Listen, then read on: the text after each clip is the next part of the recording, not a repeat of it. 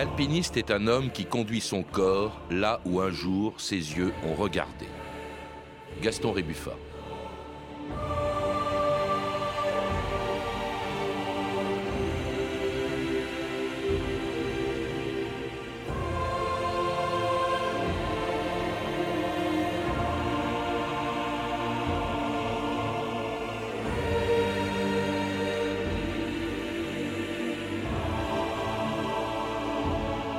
2000 ans d'histoire.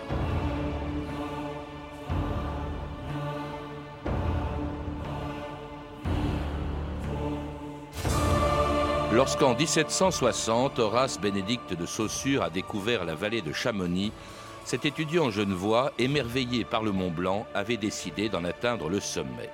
Encore fallait-il convaincre les Savoyards de l'y conduire. À l'époque, la haute montagne faisait si peur que seuls les chercheurs de cristaux et les chasseurs la fréquentaient.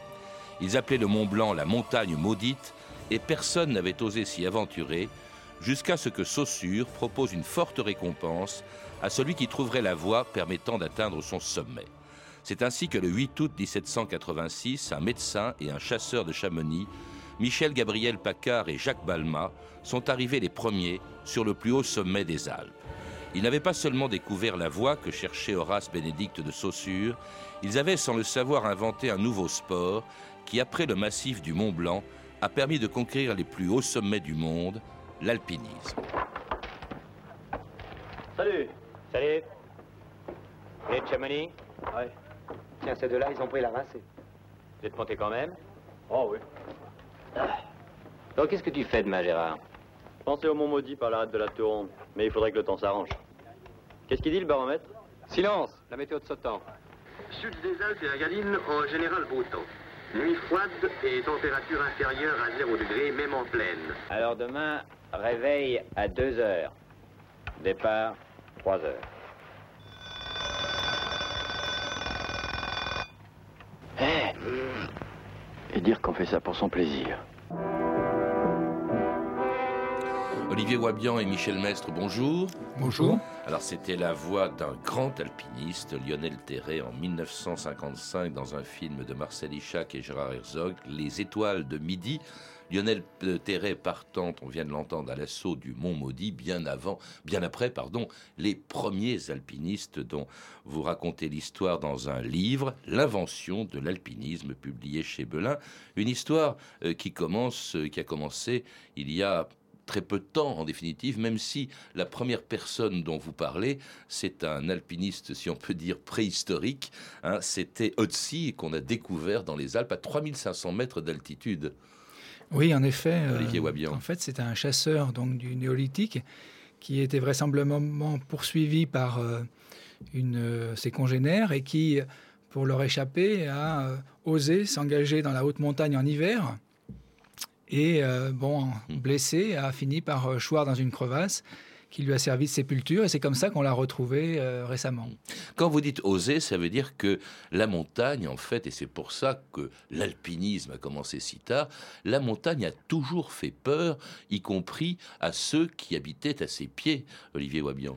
Oui, pour les populations montagnardes qui vivaient dans ces vallées, la montagne, la haute montagne, a toujours été considérée comme plus ou moins maléfique en fait le siège des fées et des dragons. Et donc, euh, pour ces populations, tout est inhospitalier, inutile, stérile. Elles ne voient pas l'intérêt de s'engager dans, ces contrées. Et les seuls éléments qui leur proviennent de, ces hautes altitudes, ce sont plutôt des catastrophes naturelles, des avalanches, euh, des crues torrentielles, des éboulements qui sèment la dévastation sur leur passage. Donc elles perçoivent ces lieux comme étant plus ou moins maudits, d'où d'ailleurs... Euh, le nom du Mont Blanc, hein, originellement, qui s'appelait le Mont Maudit. Alors il y a quand même quelques, quelques originaux qui fréquentent la montagne. D'abord, des gens peu fréquentables, hein. dans une vallée euh, d'ailleurs que personne ne connaissait en France. Elle était presque inaccessible à l'époque. C'était un tout petit village. C'était, c'était Chamonix. Et, là, il y avait euh, quelques chasseurs de chamois. C'est les seuls qui y allaient, mais ils n'osaient pas monter très haut, euh, Olivier Wabian. Oui, d'ailleurs, ils étaient plus ou moins mal vus par leur euh, leur communauté d'origine, c'est-à-dire on les prenait pour des bons à rien, c'est des gens qui ne s'intégraient pas dans la vie rurale euh, classique. Et donc il fallait euh, oser surmonter les superstitions pour s'engager dans ces régions neigeuses. Et en fait, il ne le faisait que pour de brèves incursions et sans aller hein, jusqu'au sommet. Alors il y a quelques sommets quand même qui ont été atteints avant la conquête du Mont Blanc. Euh, il y a quelques personnages célèbres que vous citez, l'empereur Adrien montant sur l'Etna au IIe siècle, Pétrarque hein, sur le mont Ventoux en 1336, ou encore un militaire, Antoine de Ville, qui, sur ordre du roi Charles VIII, était monté sur le mont Aiguille dans le Vercors en 1492, l'année même d'ailleurs de la découverte de l'Amérique par Christophe Colomb. Il y a 500 ans, Antoine de Ville et ses compagnons parvenaient sur ce sommet.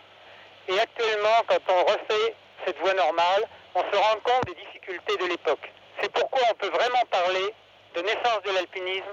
Et il est évident qu'à cette époque, pour attaquer une paroi comme la paroi du Mont-Aiguille, il fallait, sur le plan psychologique, c'était quelque chose certainement d'extrêmement difficile, car la montagne à cette époque était euh, des démons, des, dragons, et elle était réputée inaccessible.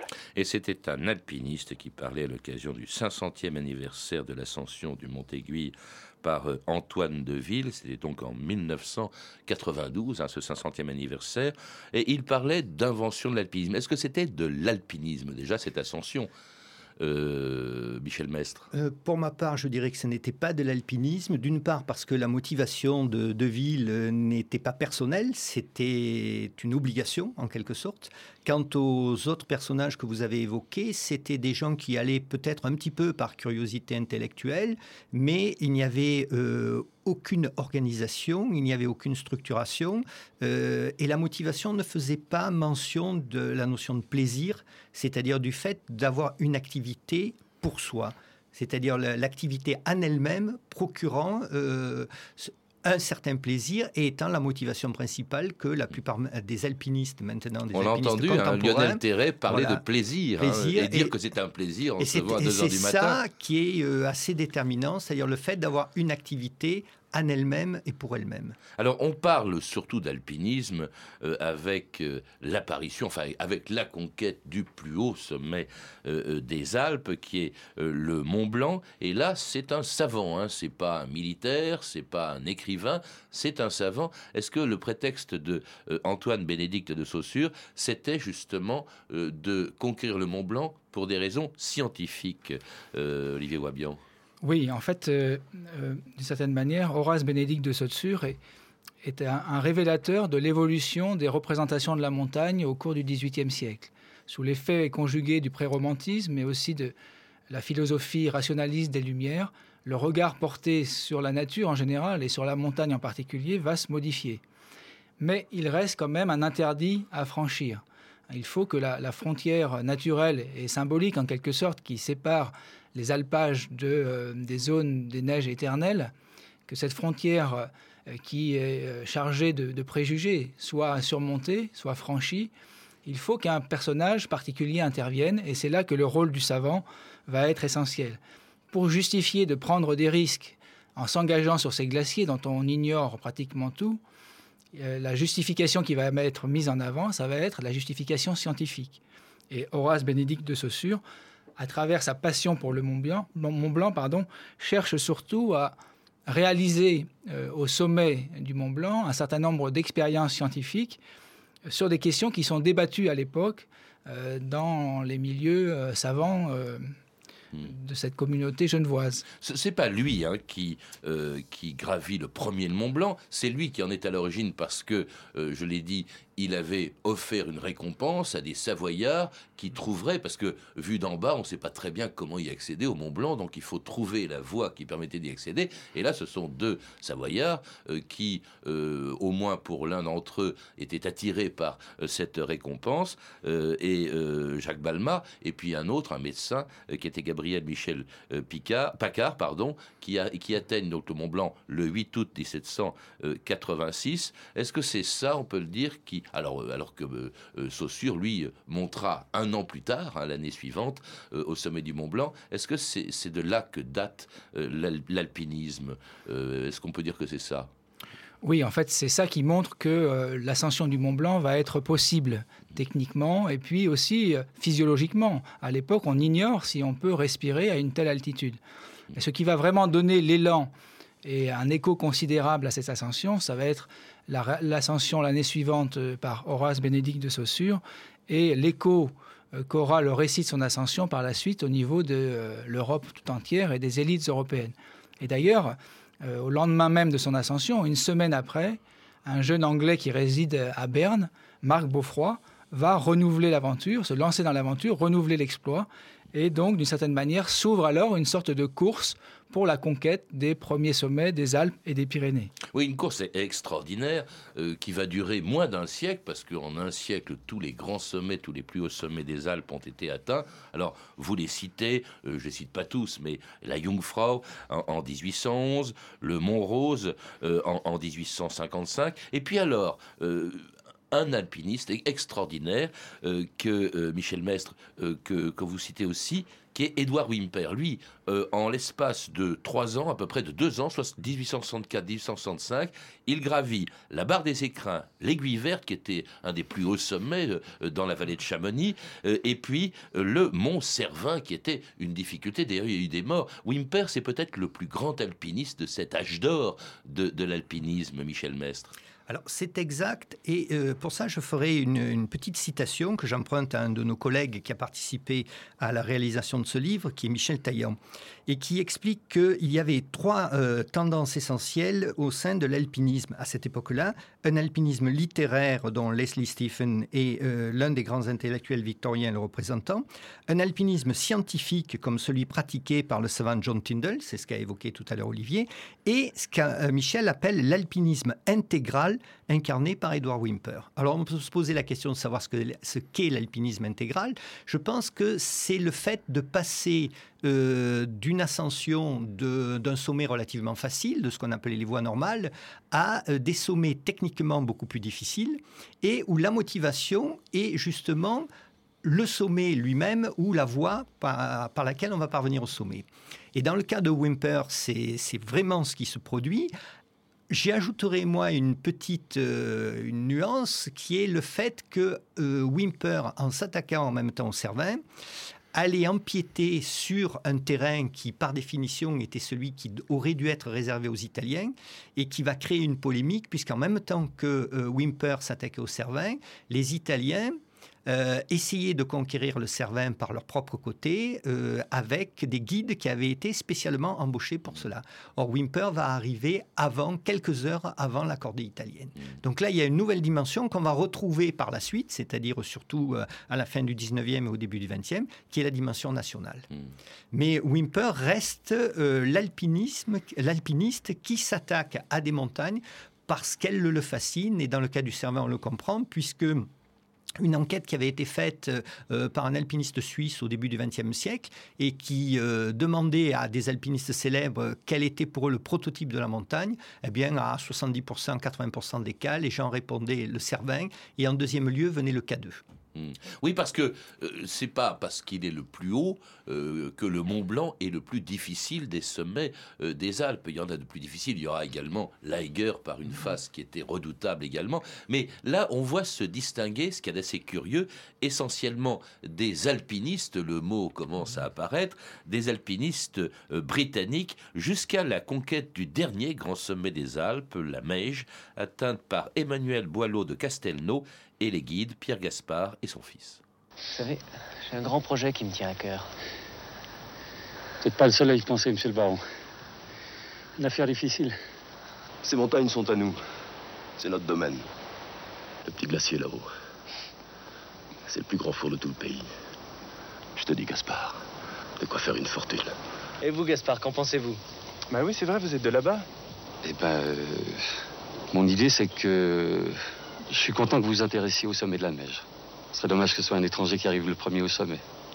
Sans vouloir vous offenser, Monsieur College.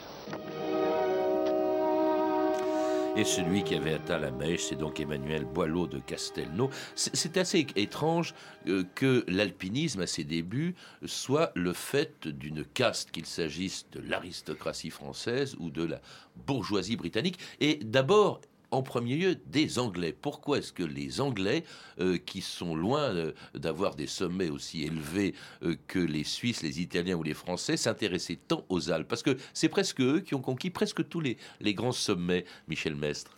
Alors, il y a plusieurs explications. Disons que la première, c'est une question de, culture et d'éducation. C'est-à-dire que la notion de, sport était importante chez les Britanniques. C'est, le, je pense, un des premiers éléments. Le second, c'est que pour pouvoir aller dans les montagnes, il fallait avoir du temps et de l'argent.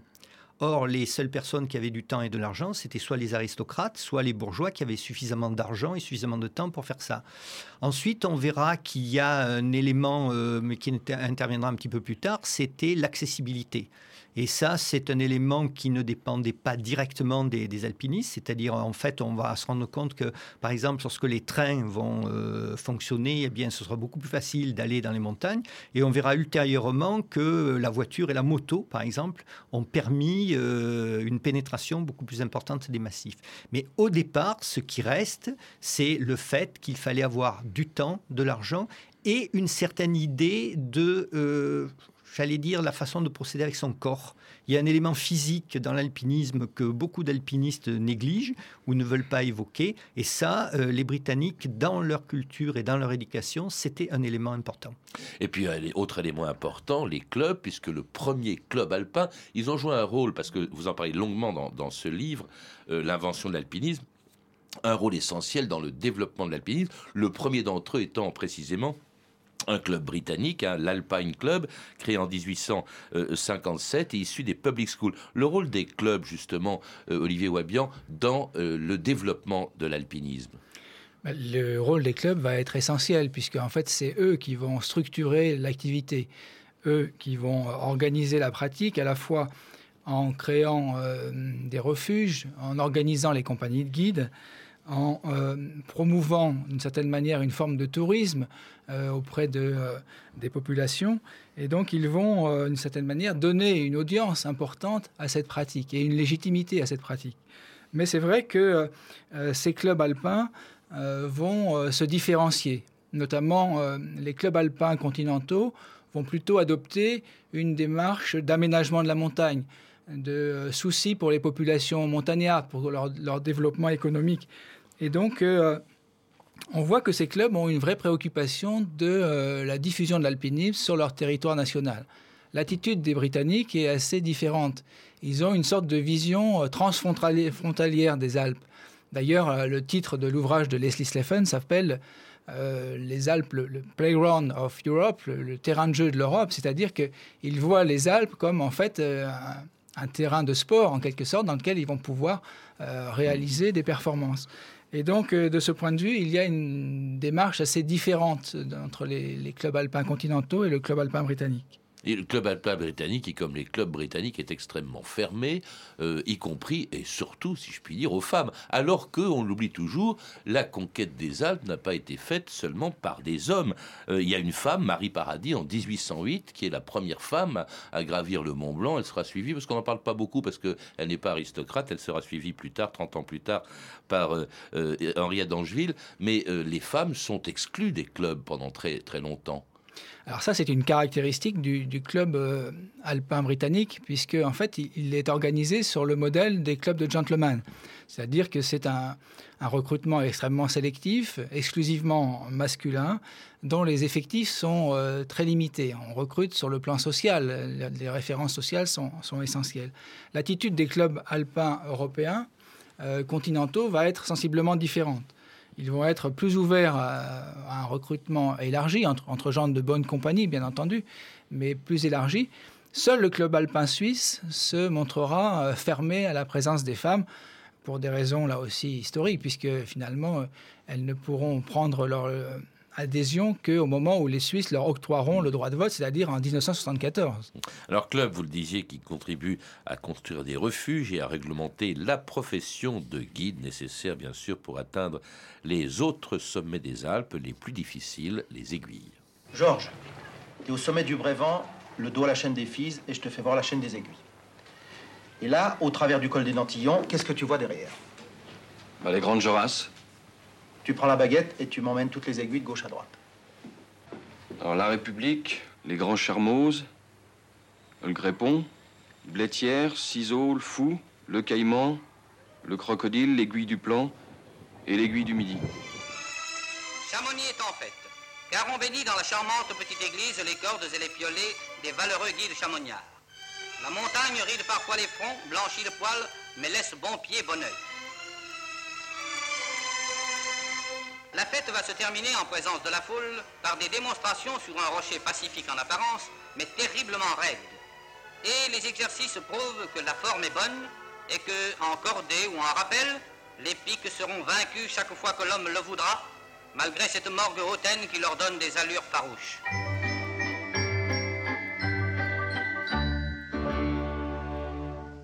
C'est la fête des Alpes au printemps idiot, et sur le Mont Blanc, le soleil joue gaiement, et mon refrain tout là-haut fait chanter les échos, et oh la di la la oh.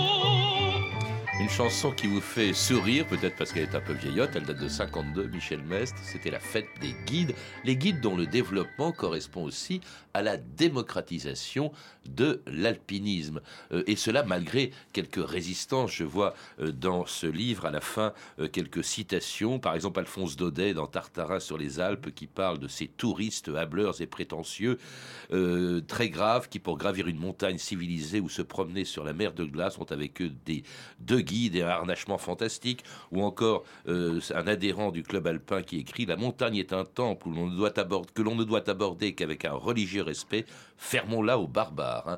Et pourtant, ça s'est démocratisé.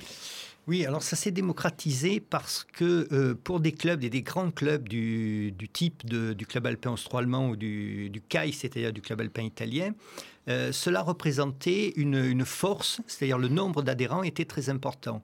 Et plus il y avait d'adhérents, plus le club pouvait apparaître comme euh, un lobby, en quelque sorte, c'est-à-dire d'une part se, se développer et d'autre part se développer en tant que club et d'autre part avoir une action auprès des autorités dans euh, les phénomènes d'aménagement dont a parlé Olivier, c'est-à-dire aménagement de la montagne, construction de refuges, en liaison d'ailleurs avec le, phénomène des, guides, les guides étant au départ tous des montagnards, enfin des gens de la montagne euh, ou des paysans, la plupart du temps c'est ce qu'on appelait d'ailleurs le phénomène des guides paysans, et qui permettait d'avoir une liaison entre ces populations d'alpinistes en tant que telles qui eux provenaient des villes ou de la bourgeoisie et les populations locales.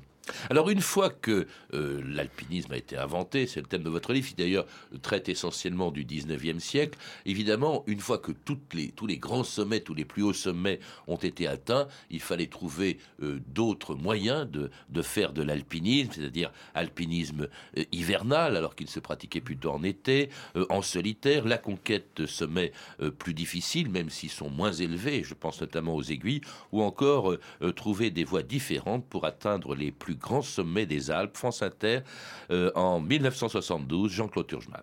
Le guide René Desmaisons a réussi hier soir en solitaire la première ascension du Mont Blanc par les aiguilles du Petré. C'est le parcours le plus difficile pour parvenir au sommet du Mont Blanc.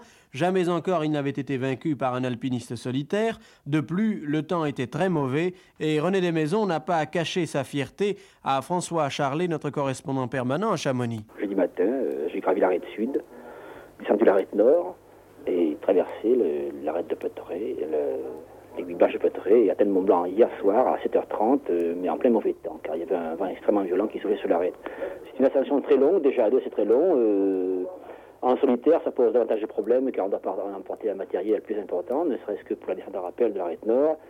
Il faut emporter des vires, euh, un matériel de sécurité malgré tout, j'avais quand même une tente de bivouac, de couchage, etc quand même au col, j'ai hésité une, petite seconde quand même, parce que je pouvais encore fuir par les rochers Rubert, mais je trouve que c'est dommage d'avoir fait la traversée jusqu'au col de Petré et pas continuer. Alors j'ai pris le risque de continuer au Mont Blanc malgré le mauvais temps.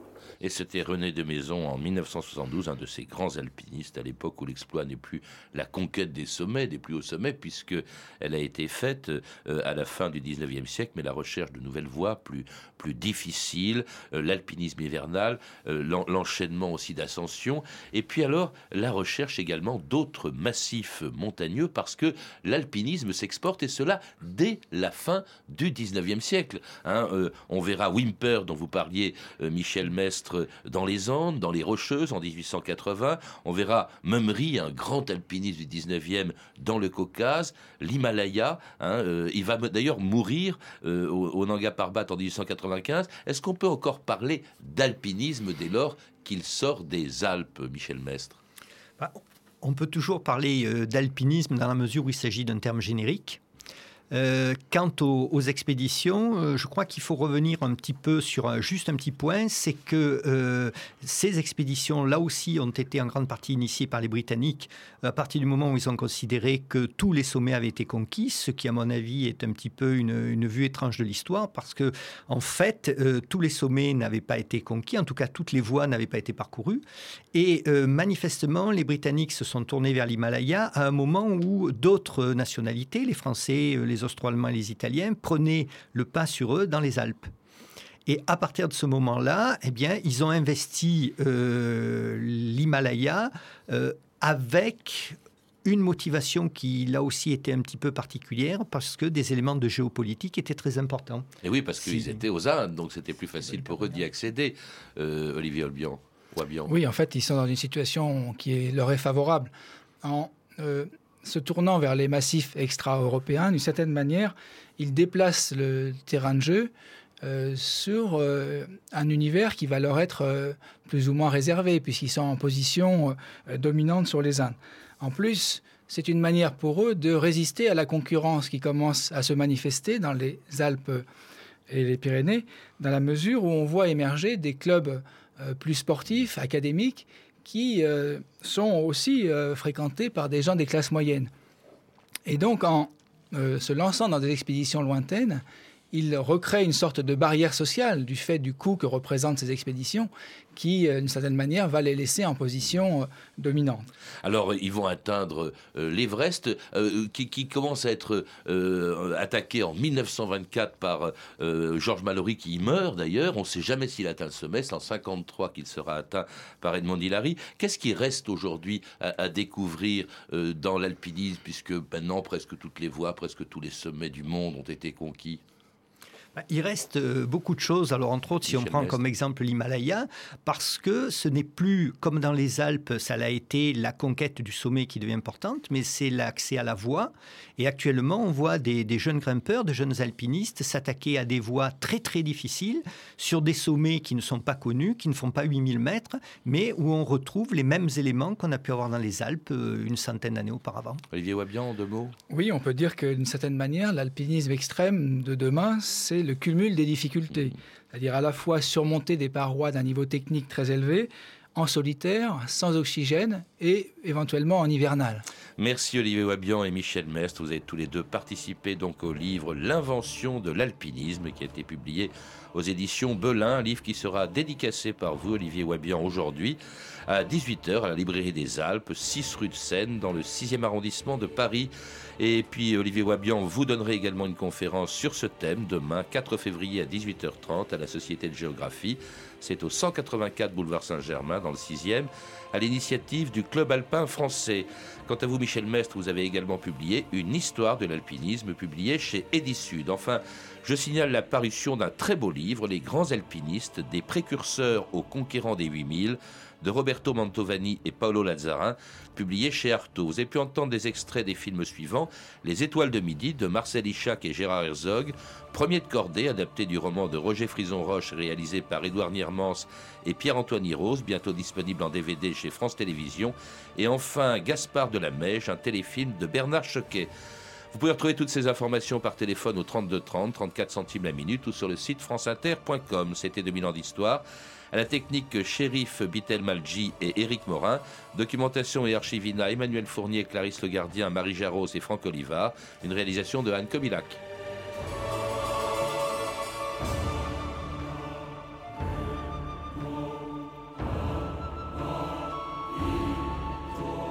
Demain, à l'occasion du bicentenaire de sa naissance, Darwin.